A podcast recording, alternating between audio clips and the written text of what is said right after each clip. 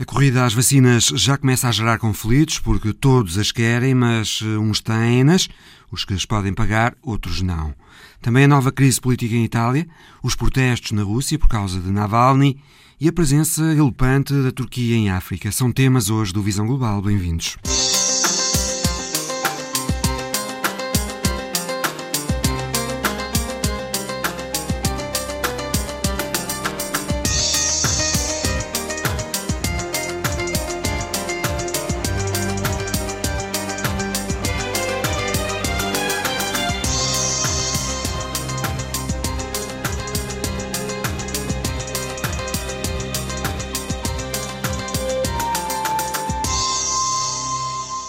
Acesso às vacinas da Covid-19, uns são filhos, outros enteados.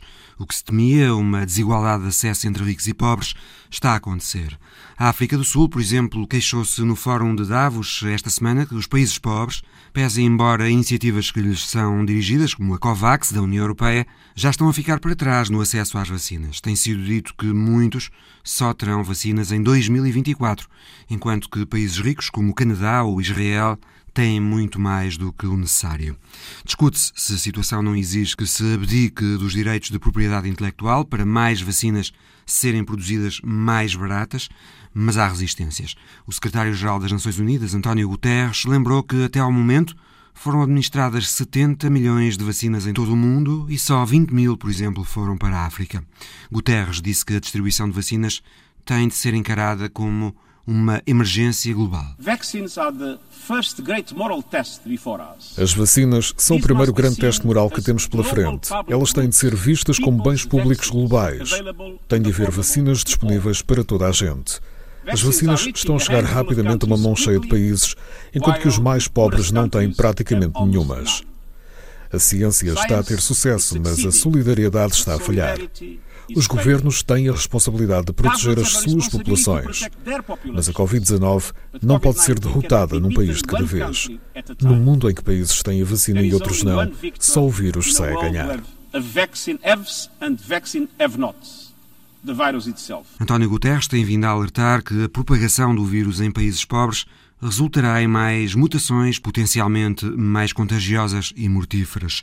Por isso mesmo, diz o secretário-geral da ONU, é preciso acabar com aquilo a que chama o nacionalismo da vacina. Um nacionalismo que parece instalado também nas relações entre o Reino Unido e a União Europeia. Os britânicos estão a vacinar muito, a União muito pouco. Bruxelas queixa-se que a AstraZeneca não está a cumprir o contrato de fornecimento de vacinas ao espaço europeu porque, alegadamente, as fábricas da farmacêutica no Reino Unido estarão a favorecer os britânicos que também terão pago mais pelas vacinas. Mas também o Reino Unido já aprovou o uso dessa vacina há três meses, enquanto que a Agência Europeia do Medicamento só o fez na última sexta-feira. Entretanto, o vírus progride e vão surgindo distúrbios, motivados por novas restrições impostas para combater a pandemia. Foi o caso esta semana em várias cidades da Holanda, como nos conta na imagem da semana o Paulo Dentinho.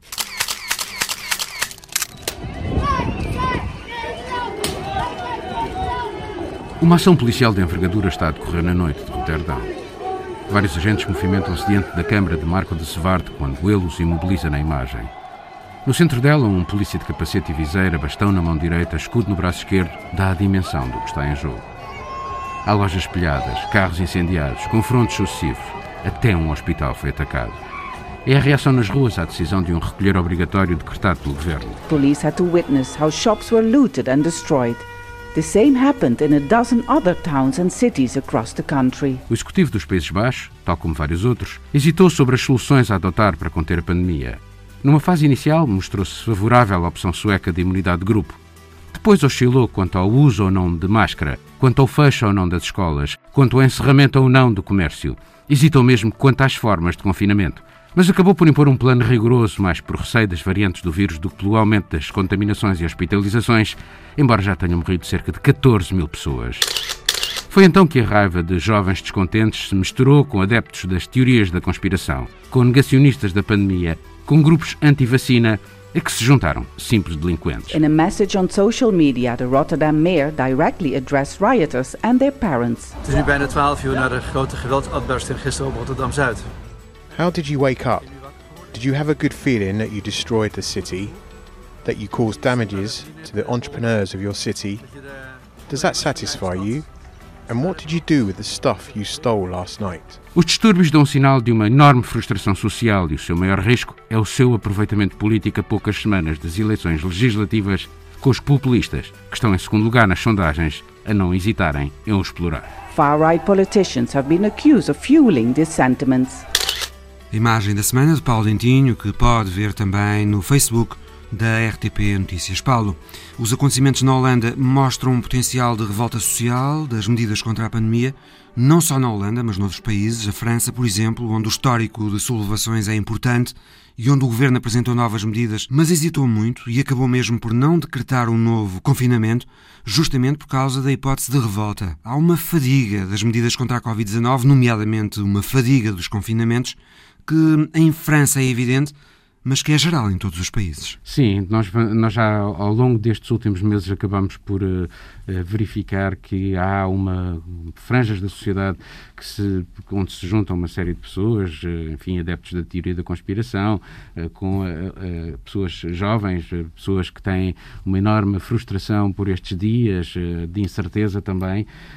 Repara que há um hashtag já em França a dizer eu não me confinarei e, portanto, o governo procura aqui juntar eh, dois elementos, a eficácia e a aceitabilidade, sabendo... A adesão diante, ao confinamento, a adesão a um confinamento em França caiu caiu, caiu de uma brutalidade. Eh, muito Era de cerca de 85% quase. em março naquela primeira fase e baixou agora para cerca de 40%. 40%. Portanto, e depois tens também a direita e a extrema-direita que já disseram que não querem novas formas de confinamento. Portanto, é este equilíbrio e esta dificuldade em gerir a crise sanitária, que depois tem também o seu, outro lado, que é a crise económica e a crise social, eh, que eh, provoca aqui um, um, mix que não é fácil de gerir para quem está no poder nesta fase em qualquer país do mundo. Outra questão aqui é habitual, os populismos e a extrema-direita, que na Holanda, a poucas semanas de eleições gerais antecipadas, estão a tentar capitalizar estes distúrbios nas cidades holandesas e em França também, como referiste, a direita e a extrema-direita contra mais restrições.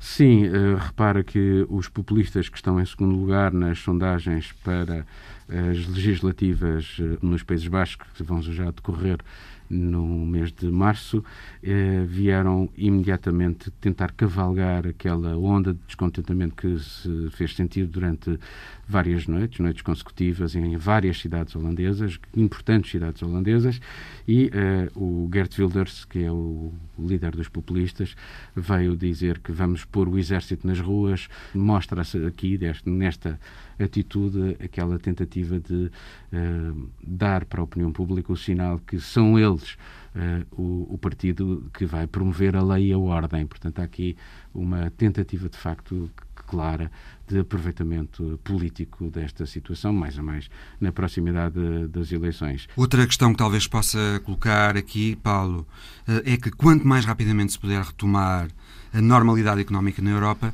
melhor se conseguirá prevenir os movimentos inorgânicos e os populismos. Mas a rapidez dessa retoma também dependerá uh, do sucesso das campanhas de vacinação.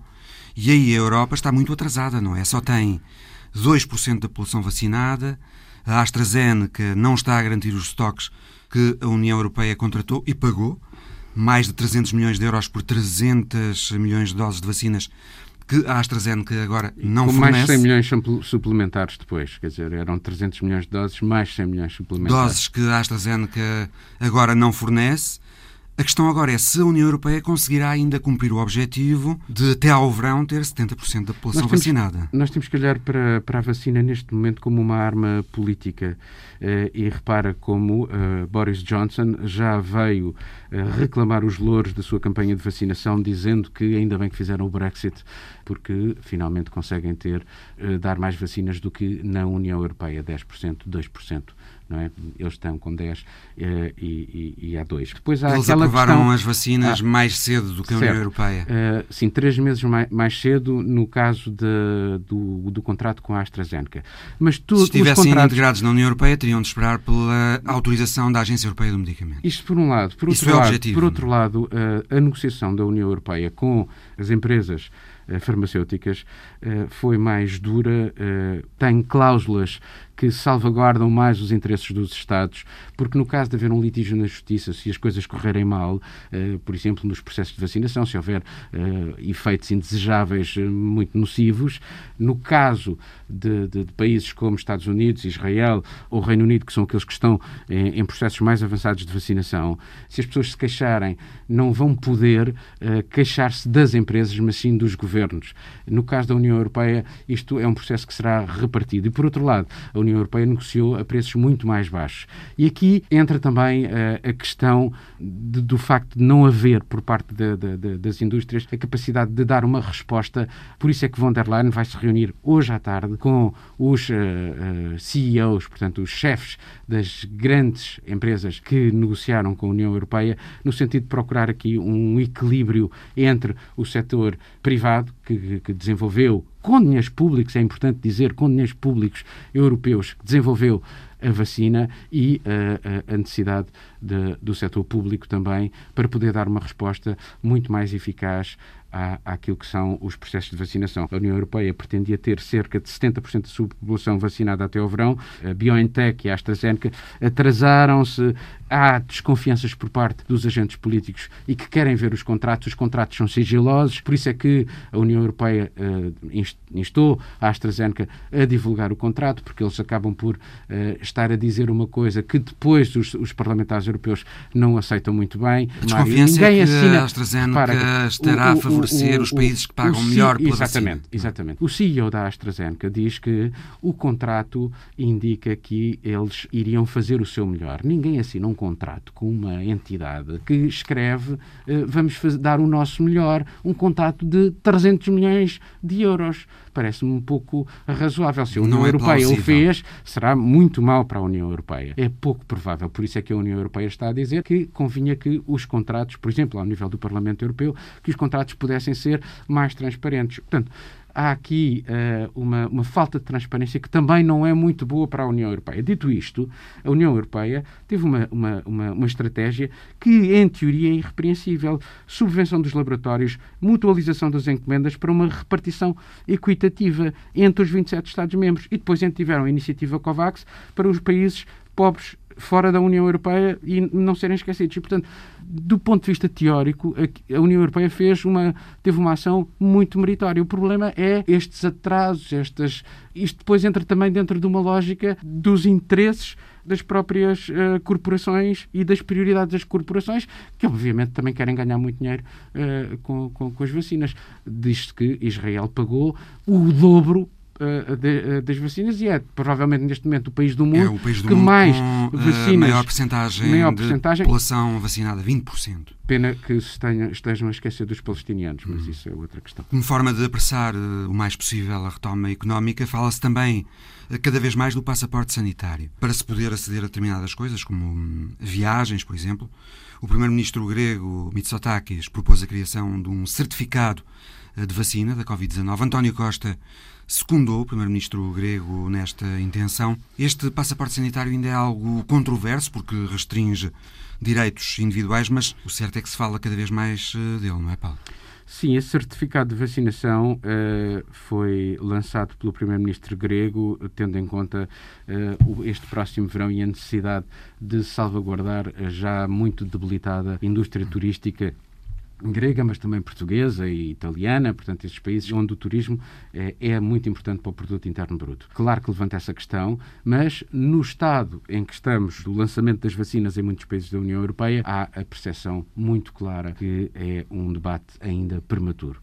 Mas ele já está uh, nos carris e, portanto, vai ser uh, com certeza uh, debatido nas próximas semanas. Já a seguir, a situação em Itália.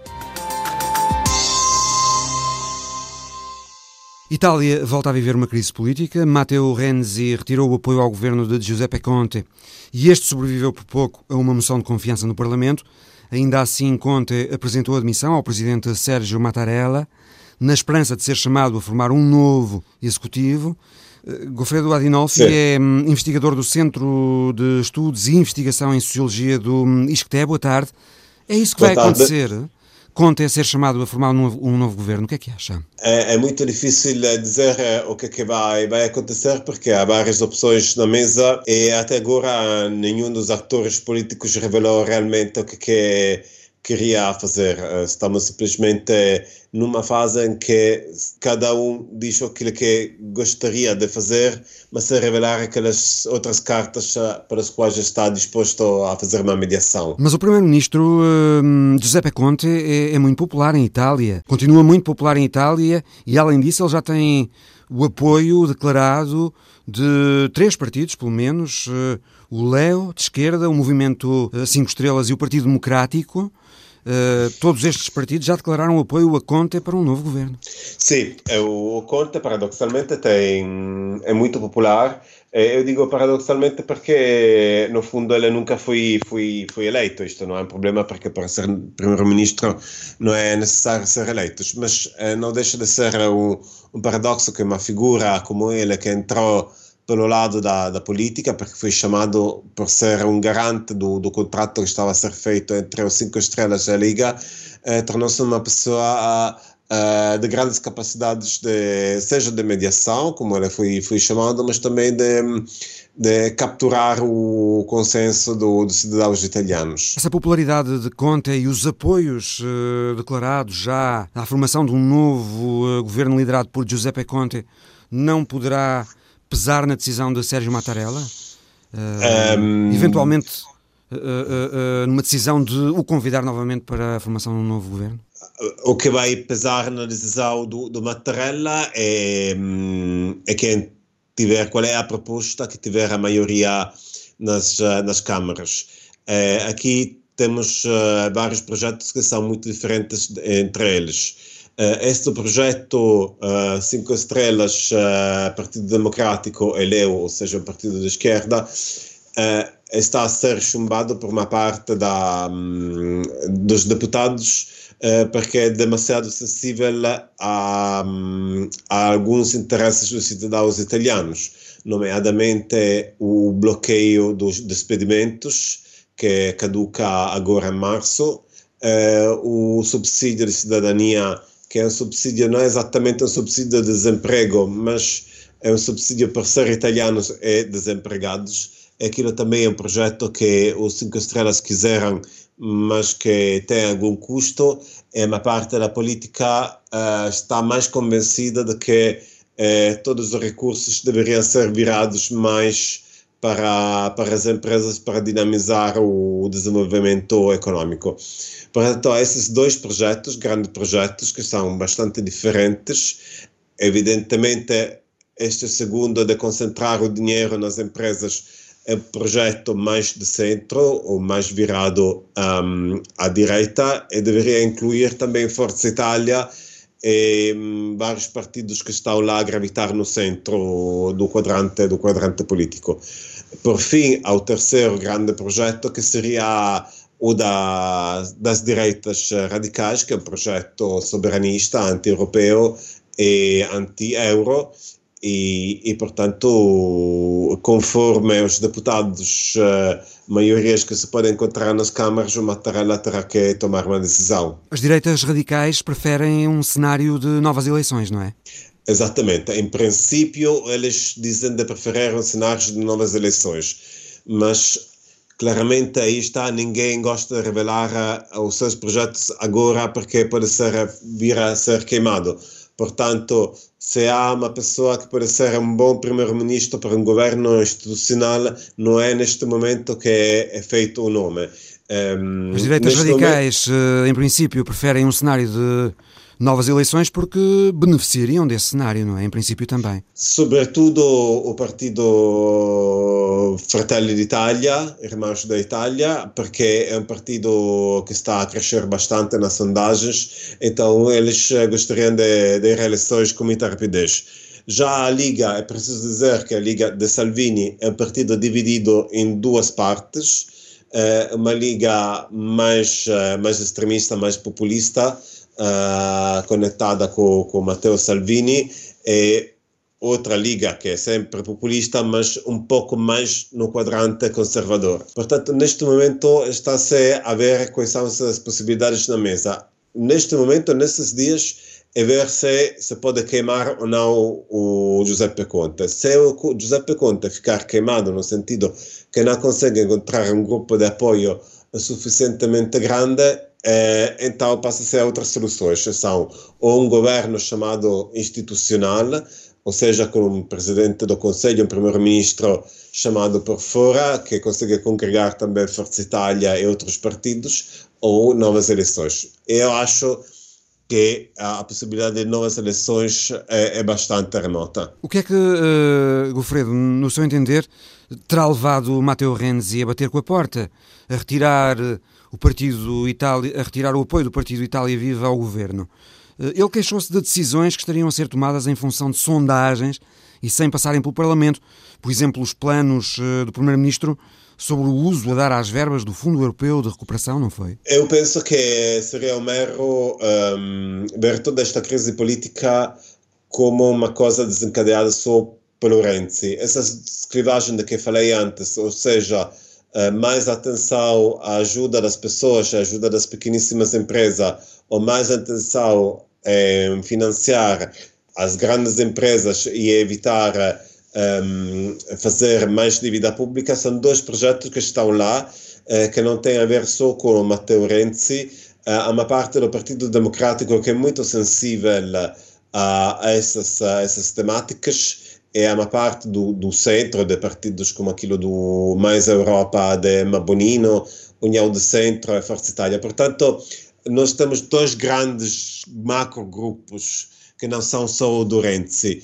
O Renzi abriu a crise porque pensava que havia este grupo uh, mais preocupado com a dívida pública, por assim dizer, um, ehm, que podia tornar-se maioria no Parlamento. E eu aposto que ele já tivesse tido uma conversa e que mais ou menos tivessem apostado mais pessoas e não só, não só o Renzi. Goffredo Adinolfi muito obrigado e muito boa tarde. Sou eu que agradeço. O Golfo da Guiné tornou-se um dos mais perigosos locais para navegação comercial. 15 marinheiros turcos num cargueiro foram raptados por piratas 185 km ao largo de São Tomé e Príncipe. Um marinheiro morreu no assalto. José Pedro Tavares, correspondente da Antena 1 em Ankara, muito boa tarde. Não é a primeira vez que acontece uma situação destas com um navio turco no Golfo da Guiné, não é? Não, já em 2019, uma situação semelhante, 10 marinheiros raptados foram depois libertados, eh, provavelmente depois do resgate ter sido pago. Desta vez foi no dia 23, um navio turco eh, que estava eh, em trânsito entre o Porto de Lagos, na Nigéria, e a cidade do Cabo, ao largo de São Tomé e Príncipe, foi atacado por estes piratas que raptaram, de facto, 15 marinheiros, todos de nacionalidade turca, deixaram três no barco e na operação morreu um marinheiro do Azerbaijão. Uh, o Golfo da Guiné, como disseste, é de facto uh, neste momento o, o, a área quente para a pirataria uh, marinha. Em tempos foi a costa ao largo da Somália, mas uma operação internacional de facto resolveu parcialmente a situação lá. parece que de facto neste momento o, o, maior número de, de, destes ataques a barcos de marinha mercante e também a, a barcos de recreio acontecem no, no, no Golfo um, da Guiné. Isso é assim, Zé, porque aquela é uma zona de uh, navegação intensa, devido, a ser um, devido ao facto de ser uma zona produtora de petróleo, não é? Certo. Uh, só no, no, último ano houve mais de 120 incidentes uh, de, de, pirataria, uh, de facto, marinha no, no Golfo da, da Guiné. 90% dos sequestros em, em, incidentes de pirataria marítima aconteceram precisamente no, no, Golfo da Guiné. Está, sobretudo associada à Nigéria. começou por ocorrer em, nas águas territoriais ou águas em frente da Nigéria, mas os piratas piratas, os modernos piratas, têm hoje eh, meios eh, cada vez eh, melhores, barcos que permitem aceder a cargueiros e outros barcos que, que navegam ao largo. É, a maior facto, parte dos piratas são nigerianos. São nacionalidade parte, nigeriana. Exatamente. Uhum. São nacionalidade nigeriana, exatamente. Uh, e, mais do que, e mais do que a carga dos barcos, os piratas querem sequestrar marinheiros Exato. para obter uh, resgates. Exatamente, ao contrário do que acontecia na Somália, onde por vezes era o, o, o próprio cargueiro que era, que era no fundo sequestrado e, e, e o resgate era também sobre a carga do, do, eh, do, que, que, o barco levava, neste caso não, neste caso no Golfo da Guiné é sobretudo a tripulação, eles deixam o barco, deixam a carga, eh, eh, raptam apenas os tripulantes eh, e depois pedem de facto um, um, eh, uma quantia de dinheiro, é, é o que se está a passar neste caso, os 15 marinheiros turcos ainda estão uh, sequestrados, eh, numa, enfim, algures uh, nessa, nessa zona. estão a decorrer negociações. O governo turco já disse que, que, estava, obviamente, através das suas embaixadas, na embaixada na Nigéria, envolvido na, nestas negociações e provavelmente um, um resgate será pago e os marinheiros serão, a certa altura, libertados. Mas, de facto, uma nota para este problema de segurança marítima, um problema que se tem agravado nos últimos anos. Este uh, sequestro do navio turco em águas africanas leva-nos a outra questão que é a presença turca em África. Normalmente, quando uh, pensamos numa presença estrangeira em África, lembramos-nos da China, mas a Turquia também tem vindo a ter uma ação tentacular em África. Cada vez mais. Uh, uh, Erdogan, o presidente Recep Tayyip Erdogan, uh, parece ter identificado a, África como um, continente importante para a expansão turca, para a expansão um, dos interesses turcos, da, da, das ambições turcas. O próprio Erdogan visitou nos últimos anos 20 países africanos um, e a Turquia abriu nos últimos 10 anos 30 novas embaixadas no continente africano. Isto é, é de facto um, ehm, um sinal do, do, do, enorme interesse e investimento que, que a Turquia faz ehm, em, ehm, em África a todos os níveis. A Turkish Airlines, uma das maiores companhias aéreas do mundo, obviamente agora muito afetada pela pandemia da Covid, mas que antes da, da, da pandemia tinha estabelecido uma rede enorme de destinos em África, dezenas e dezenas, viaja inclusivamente para países que nos são muito próximos, Angola, Moçambique, mas outros instrumentos de facto desta influência turca em África. Escolas, a Turquia, através de fundações próximas do Estado turco, eh, abriu em muitas capitais eh, de Maputo, a Dakar, eh, de Addis Abeba a Mogadishu, escolas internacionais ehm, que depois são escolhidas pela, pela, pela elite desses países, sobretudo países muçulmanos, uma vez que são escolas que, apesar de terem um currículo muçulmano e terem uma sensibilidade muçulmana, ehm, enfim, lecionam num ambiente um pouco mais europeu europeizado, mais liberal dentro, dentro do registro uh, islâmico. E por isso são muito atrativas para algumas das elites uh, africanas, nomeadamente nos países muçulmanos. Telenovelas, uh, não é? Telenovelas, telenovelas turcas que são muito populares em África? Extraordinariamente populares, não só em África, desde a, desde a Venezuela uh, à Europa, uh, Espanha, por exemplo, que já tem telenovelas turcas, mas em África. Eu, nas minhas viagens em África, frequentemente via um, ehm, telenovelas uh, turcas, obviamente dobradas nos idiomas locais, um, ehm, e é mais, de facto, um, um instrumento daquilo que, que as pessoas chamam o soft power, a, a, a tal diplomacia que, que, a Turquia procura exercer em, em, África. A, Agência de Cooperação Turca, eh, que investe, investe em mesquitas, investe em projetos de cooperação, eh, projetos humanitários ehm, e em qualquer capital e, país africano, a bandeira turca e o logo da, eh, da TICA está já em todas as crises humanitárias ehm, e, e em muitos projetos e, e, locais. A cooperação militar também, não é? Completamente. A Turquia já tem, já tem tropas em pelo menos três países africanos, no Norte da África, na, na Líbia, onde, onde, onde tem um papel importante importante uh, na guerra civil que, que ainda decorre nesse país, mas tem uma, uma, uma, uma, base importante no Sudão e, sobretudo, tem um grande centro uh, de, de, formação e, e, e logístico militar na Somália. Aliás, a Turquia é provavelmente o país mais importante para a Somália, chegou a pagar um, eh, uma parte da dívida que a Somália tinha para com o Fundo Humanitário Internacional está a construir portos, está a construir eh, mesquitas,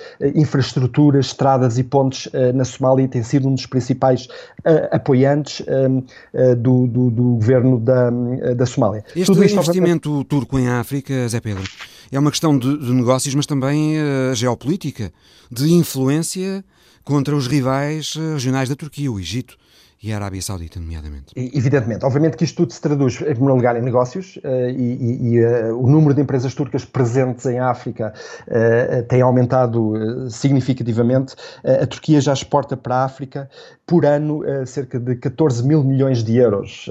portanto, é um, um, volume comercial assinalável. Sobre as empresas, há, há este dado interessante da evolução da presença de empresas turcas na Etiópia. em 15 anos esse número aumentou de 3 para 200 empresas turcas. Né? Exatamente, exatamente. É verdadeiramente é, extraordinário.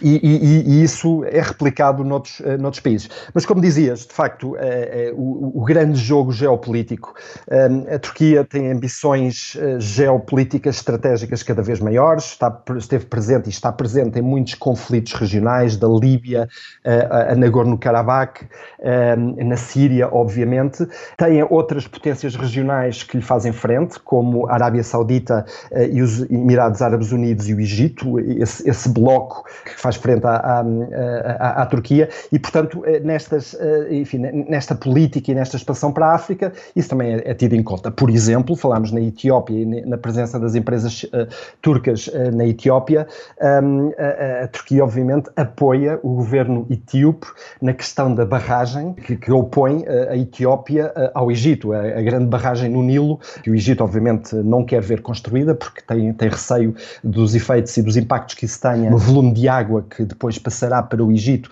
sabendo que o Egito é um país desértico que depende absolutamente desse canal um, para a agricultura, uh, no fundo para a vida da sua população, a, a, Turquia dá todo o, o, apoio ao governo etíope contra uh, as aspirações uh, egípcias. Um, e, e, assim por diante, em vários países, um, a Turquia está, digamos, a tentar minar os esforços da Arábia Saudita e, da, e, e dos, dos Emirados Árabes Unidos porque ambos defendem um, um tipo de islão diferente. Um, eh, a, Arábia, a Arábia Saudita salafita, uh, um pouco mais radical, uh, a Turquia defende um, um islão político baseado uh, no, no, modelo democrático, na, na, Irmandade muçulmana, no modelo da Irmandade muçulmana, que tanto pavor causa precisamente às monarquias do Golfo, e isto explica um pouco esta rivalidade entre a Turquia, por um lado, um, que, que, procura expandir o, o, Islão através desse modelo da Irmandade muçulmana, de um, de um modelo de Islão político relativamente moderado, mas baseado uh, na escolha do povo, e depois as monarquias do Golfo um, uh, eh, top-down, em que a oligarquia, digamos, da, da, das casas reais uh, não admitem dissidências e, portanto, bastante receosas da, do crescimento dessa, dessa, desse Islão político mais democrático um, nos seus territórios e depois nos territórios uh, onde também procuram exercer a sua influência. Portanto, uh, uh, de facto, a ter em conta este investimento turco em África, que, que, vai certamente continuar. A África, aquele continente esquecido por tantos, nomeadamente os Estados Unidos, que nos últimos anos um, praticamente abandonaram, abandonaram a África. Pelo contrário, Ankara e, Erdogan parecem indicar que, que, vão continuar com este interesse Ehm, eh, em África e, e, na sua expansão eh, eh, nesse continente. Zé Pedro Tavares, obrigado. Muito obrigado. O regresso do opositor russo Alexei Navalny a Moscou e a sua detenção imediata pelas autoridades russas desencadearam uma vaga de protestos no país como não se via já há muitos anos. Os protestos começaram no extremo oriente da Rússia, em Vladivostok, foram alastrando para o Ocidente, mobilizaram milhares de pessoas, 3 mil foram detidas. Boa tarde, José Milhazes. Surpreendeu-te a dimensão Boa destes tarde. protestos? Uh, Surpreendeu-me principalmente a envergadura geográfica dos protestos. Como tu disseste, foi do extremo oriente até o outro extremo da Rússia, o extremo ocidente, passando uh, nomeadamente pela Sibéria, e até na Crimeia. Até na Crimeia saíram pessoas para a rua, que era uma coisa que eh, não se viu eh, que depois da ocupação da Crimeia pela, pela Rússia. E é também de evidenciar que há regiões uh, da Rússia onde não é costume ver uh, uh, manifestações, principalmente pela libertação de um opositor. Eh, eu tenho contactos com várias regiões da Rússia, nomeadamente através de alunos a quem dou aulas, e falando com uma aluna de uma das cidades siberianas, ela disse que eh, para ela foi uma enorme surpresa ver eh, na capital da Sibéria, em Krasnoyarsk, milhares de pessoas saírem para a rua a protestar, que isso é uma coisa uh, uh, nova nas dimensões que se registaram, e isto também, não obstante as temperaturas muito baixas que se fizeram sentir em algumas cidades da Sibéria, onde se realizaram essas manifestações, os termómetros marcavam 50 graus negativos. Podemos então concluir, José, que hum,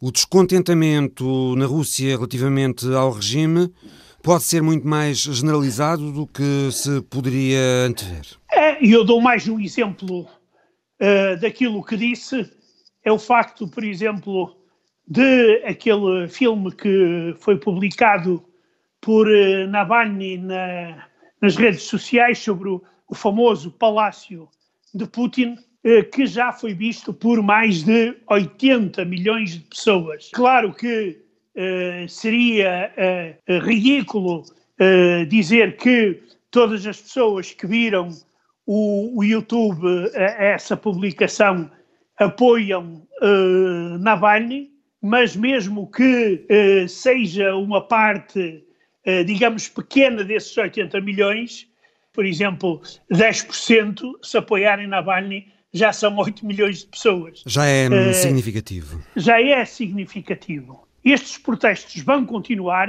tanto mais que uh, o Tribunal manteve a ordem de prisão de Navalny por mais 30 dias. Uh, agora resta saber até que ponto é que a oposição vai continuar a manter e a aumentar esta onda de protesto. Eu gostaria de lembrar que, por exemplo, na Bielorrússia, a onda foi também de protesto muito grande, mas ela foi diminuindo uh, à medida que uh, o tempo passava e as autoridades resistem. Daí que, por enquanto, o Kremlin até faz de conta que nada está a acontecer. Esta semana tivemos também a assinatura do acordo de princípio entre os Estados Unidos e a Rússia para prolongar por cinco anos o Tratado de Controlo de Mísseis e Ogivas Nucleares, conhecido como New START. Os detalhes do acordo vão agora ter de estar definidos até ao dia 5. Zé, é um acordo importante, eh, considerando que Estados Unidos e Rússia têm juntos 90% das ogivas nucleares em todo o mundo. É, é importantíssimo também por outra razão. É que se não for prolongado este acordo, uh, deixará de haver qualquer tipo de acordo que limite, uh, uh, digamos, a corrida aos armamentos no campo nuclear, o que seria gravíssimo. Agora, eu penso que será um processo longo o desenvolvimento deste documento e até a elaboração de novos documentos, eh, visto que eh, este documento foi assinado em 2011 e ainda dentro da lógica da Guerra Fria de que existiam apenas duas superpotências nucleares, ou seja, a Rússia e os Estados Unidos. Ora, neste momento, nós já sabemos que não é assim, que há uma potência cada vez mais forte e com um número de armas nucleares cada vez mais maior, que é o caso da China. Aliás, a e... esse propósito, eh, Donald Trump não quis prolongar este tratado, este mesmo tratado, o New START, justamente porque queria, por um lado, mais inspeções mais vigorosas para o armamento russo e, por outro, porque queria que a China fosse incluída no tratado e Pequim recusou. E, exato, mas eu, eu penso que aqui os participantes das conversações irão, uh, uh, os americanos, irão insistir no princípio de que a China deve fazer parte uh, nestes cálculos. A Rússia, neste momento, diz que não, exclui a China, mas eu penso que, no fim de contas, irão ser obrigados a levar a China também para as, a mesa das conversações. Caso contrário, nós arriscamos-nos a ter uh, documentos internacionais que uh, impedem umas potências de desenvolver as suas armas nucleares e permitir a outras que o façam. Daí que, e não só a China, como nós sabemos, a Índia, o Paquistão, Israel, que têm armas nucleares, poderão continuar, digamos, a sua tarefa de fabricar e, e, e, e, aperfeiçoar estas armas. De facto, esse é um aspecto que é preciso também sublinhar. Este prolongamento do New START acontece numa altura que não é de desanuviamento, mas sim de proliferação nuclear.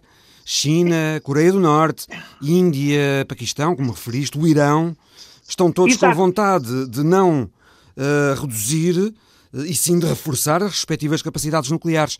Outros, como a Turquia, por exemplo, poderão vir a ter essa tentação nuclear. Ora, ora, ora, nem mais.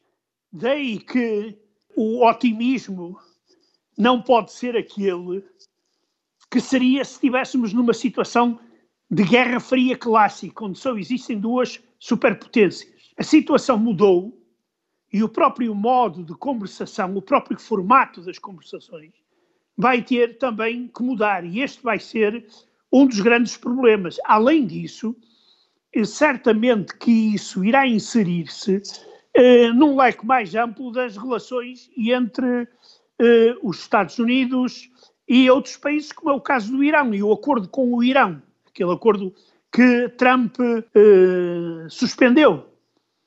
Eh, ele, eh, Biden, poderá regressar a esse acordo mas eh, não se vai agora pensar que Joe Biden vai ser um daqueles dirigentes americanos que eh, irá fazer cedências em todas as frentes uh, na cena internacional. Basta olhar para a política externa realizada por presidentes e pelo partido, pelo próprio partido de Biden noutros tempos e com a participação de Biden, para compreender que Biden é um homem que está uh, disposto a falar em desarmamento, mas penso que não está disposto a aceitar o desarmamento unilateral dos Estados Unidos.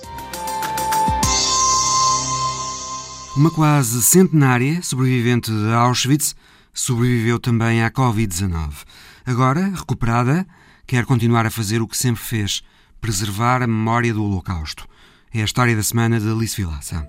I am Lily Ebert. I am 97 years old. I am a Holocaust survivor. Lily Ebert tem 97 anos e é uma das sobreviventes do Holocausto.